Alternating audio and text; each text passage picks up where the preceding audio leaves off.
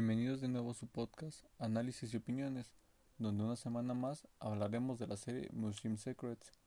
Hoy hablaremos del capítulo que abarcará el Museo Metropolitano de Nueva York. Podemos hablar sobre un dato que abarca el final del episodio, y es podemos hablar sobre un dato que se abarca al final del episodio, en cómo con la llegada de Estados Unidos a la Primera Guerra Mundial, debido a la preocupación de posibles bajas es que el tipo que empezó a elaborar sus cascos para este ejército americano se basó en los cascos que estaban exhibidos en el museo, ya que necesitaba prototipos que un soldado americano aceptara usar, y esto no era sencillo.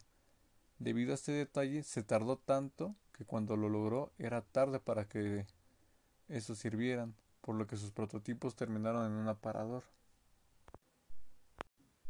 Lo que sí nos puede sonar curioso es que para la Segunda Guerra Mundial estos prototipos nuevamente aparecieron en escena, y es que sirvieron para que su pupilo avanzara aún más para perfeccionar estos cascos, y además trabajar en una especie de chalecos con mayor protección para los soldados, y que de igual manera estos tampoco estuvieron a tiempo. Un dato que puede sobresalir en este episodio es sobre el templo de Bedendur y cómo este fue un regalo del gobierno egipcio como agradecimiento a la UNESCO y el gobierno americano por rescatar el patrimonio que estaba en peligro por una construcción de una presa. Y es que no dimensionamos el cómo fue que pudieron traer ese templo hasta la ubicación donde actualmente se encuentra.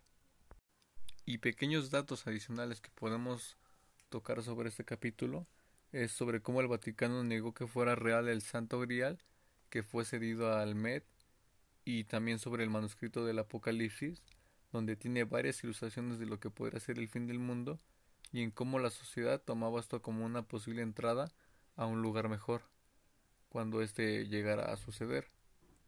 Datos como estos son los que encontramos en esta increíble serie. Si quieres seguir escuchándolos, acompáñame la siguiente semana. Buen día.